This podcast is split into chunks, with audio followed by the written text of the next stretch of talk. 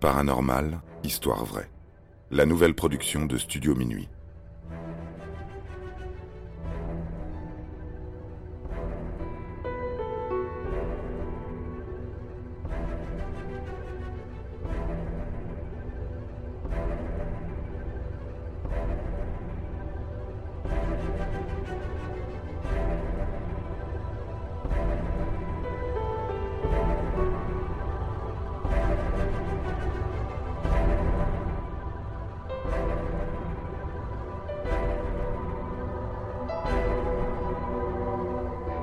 Arnie Johnson, l'affaire du diable du Connecticut.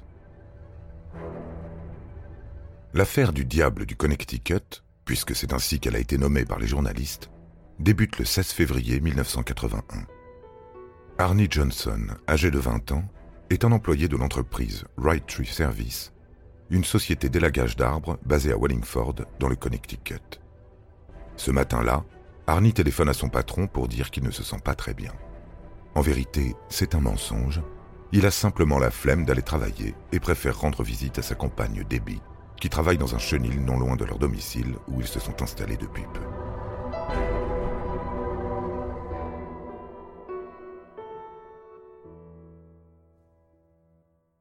En cours de matinée, il retrouve sa compagne ainsi que sa sœur Wanda et la cousine de Debbie nommée Marie. Debbie Glatzel est également âgée de 20 ans au moment des faits et les deux jeunes filles qui l'accompagnent sont des adolescentes de 14 et 16 ans. Elles ont pris l'habitude de traîner dans ce chenil pour jouer avec les chiens. Arnie salue le propriétaire des lieux, Alan Bono. Ce bon vivant âgé d'une cinquantaine d'années connaît bien le couple, puisqu'il est également le propriétaire de leur maison. Arnie Johnson l'a toujours trouvé sympathique. Pourtant, ce jour-là, pour une raison inexplicable, son comportement va changer.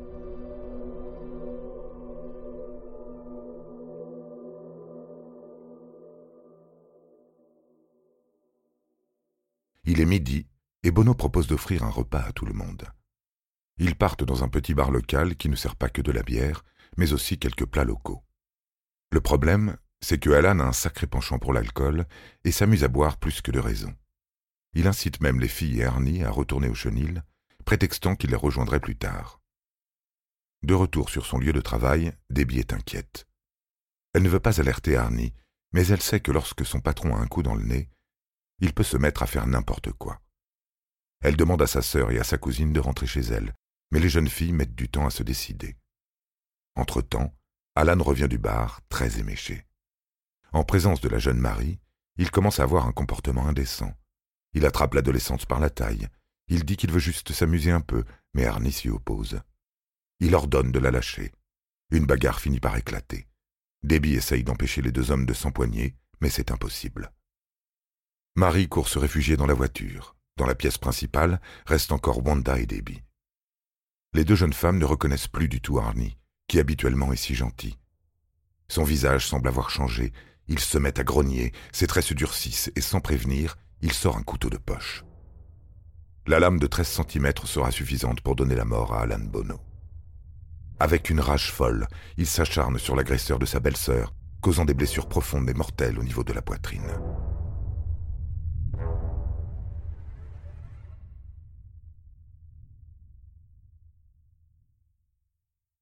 Les enquêteurs avoueront plus tard qu'il faut une grande détermination et une sacrée force pour infliger de telles blessures à un individu. Habituellement, ce genre de couteau est prévu uniquement pour tailler des petits morceaux de bois ou couper des branches. Après son crime, Arnie Johnson prend la fuite et sera retrouvé dans la journée, à plus de trois kilomètres de là.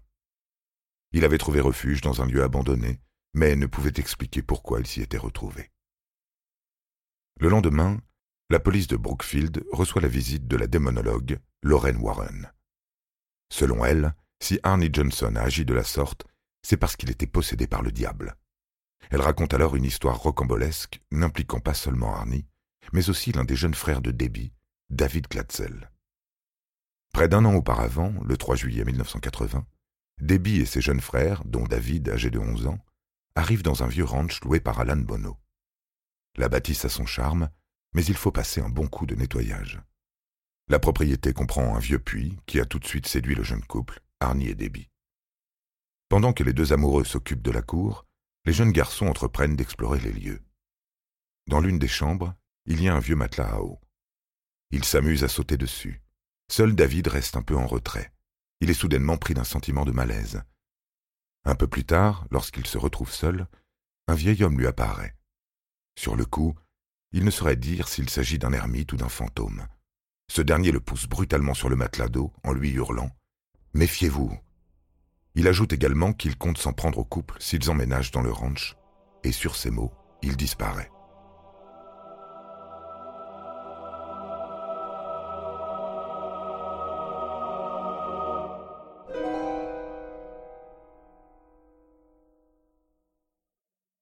David essaye d'avertir le couple ainsi que sa famille, mais évidemment, personne ne le croit. Il se pourrait bien que David ait été en présence d'une force maléfique, et il ne va pas tarder à le découvrir à ses dépens. Le vieil homme lui rend visite une seconde fois à la maison, sous une autre apparence, bien plus terrifiante.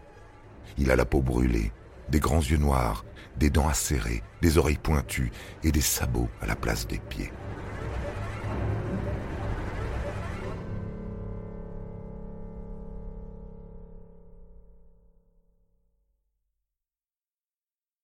David Glatzel s'est retrouvé en présence du diable. Mais comment convaincre ses parents? Heureusement, sa mère, Judy Glatzel, se range de son côté. Elle est la seule de sa famille à croire aux histoires de fantômes. D'ailleurs, elle suit passionnément les affaires traitées par le couple Warren. Judy ne pense pas que son fils a vu le diable, mais une sorte de fantôme. Et à présent, il s'est installé dans leur maison. Il y a des bruits étranges dans la maison. On ne dort plus très bien. Quelques jours plus tard, David commence à montrer des premiers signes de possession. Frappé littéralement par le démon, il commence par se tordre dans son lit et réveille tout le monde avec des pleurs, des cris et des obscénités. Il affirme qu'une force invisible le torture en lui plantant des couteaux partout dans le corps. Pourtant, il n'y a aucune blessure. L'enfer va continuer plusieurs nuits avant que Julie se décide à demander de l'aide à l'Église catholique.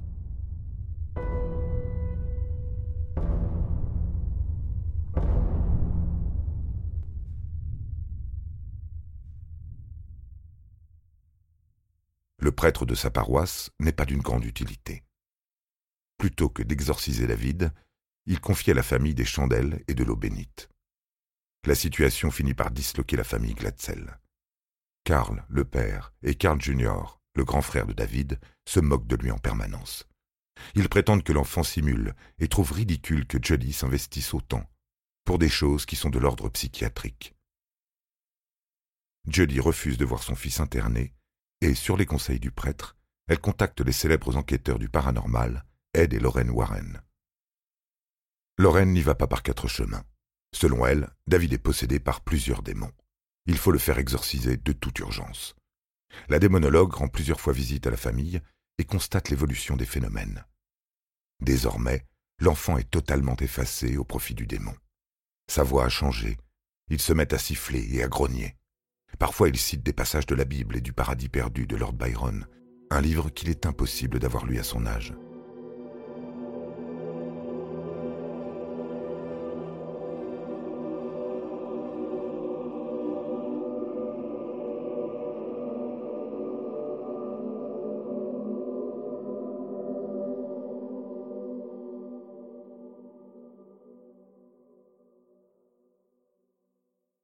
Le couple Warren finit par convaincre l'Église catholique d'organiser trois exorcismes. Malheureusement, ces séances sont perturbées par la présence d'Arnie Johnson. Le jeune garçon, profondément engagé dans le drame qui touche la famille de sa compagne, utilise des méthodes peu conventionnelles pour faire partir le démon de la maison. Il le provoque en permanence. Au cours du premier exorcisme, il demande à la force démoniaque de prendre possession de son corps et de laisser le jeune David tranquille. Un acte aussi fou qu'héroïque qui n'est pas sans rappeler le climax final du film L'Exorciste, sorti sept ans plus tôt. S'en serait-il inspiré? Tout comme dans le film, le démon semble avoir fini par écouter les supplications de Arnie Johnson. Quelques jours plus tard, il se manifeste dans la voiture d'Arnie, alors que ce dernier rentre des courses. Après son accident, il affirme avoir vu le diable près de l'arbre contre lequel sa voiture s'est écrasée. Dès lors, il semble rôder en permanence autour du jeune homme. Parallèlement à cela, la famille de David constate que le jeune garçon s'est brutalement rétabli. Pour l'Église, c'est bien la preuve que les exorcismes ont fonctionné. Arnie aperçoit le diable à plusieurs reprises. Une nuit, il le voit sortir de son puits après avoir fait un terrible cauchemar. Sa compagne Debbie finit par se rendre compte que les choses ne vont plus avec Arnie. Il a changé. Cela a commencé le jour où il a refusé d'aller à l'église. Debbie avait assisté quelquefois à des sortes de transes. David grognait, disait qu'il avait vu une bête, puis l'instant d'après, ne se souvenait plus de rien. Debbie soupçonnait une possession, mais elle ne voulait pas y croire. Elle aurait peut-être dû.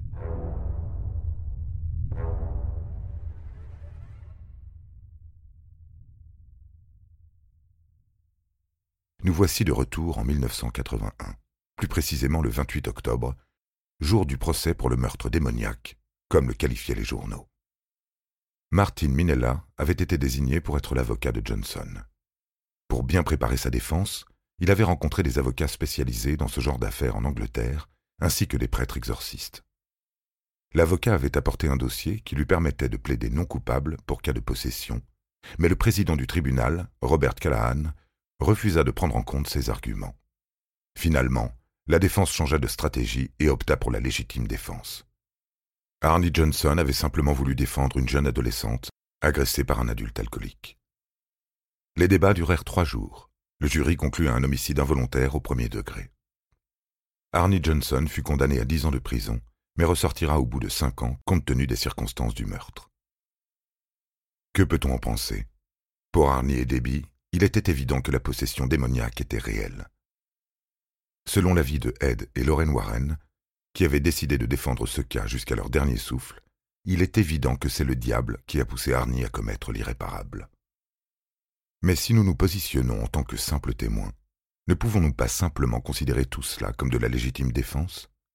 Aucun être humain n'est prévisible face au danger, et il est possible d'adopter des comportements que l'on pourrait juger bestiaux, car l'instinct de survie nous pousse à adopter des comportements primaires. Dans le cas de David Gladzel, nous ne pouvons pas savoir avec certitude si le garçon ne présentait pas un problème psychologique, étant donné que sa mère a catégoriquement refusé de l'emmener voir un médecin. Finalement, dans cette affaire, tout n'est, encore une fois, qu'une question de point de vue. Pour certains, il s'agit d'un cas de possession démoniaque avérée, tandis que pour d'autres, il s'agit d'un cas de légitime défense face à une menace exceptionnelle. Quoi qu'il en soit, l'affaire David Glatzel reste un mystère fascinant et terrifiant.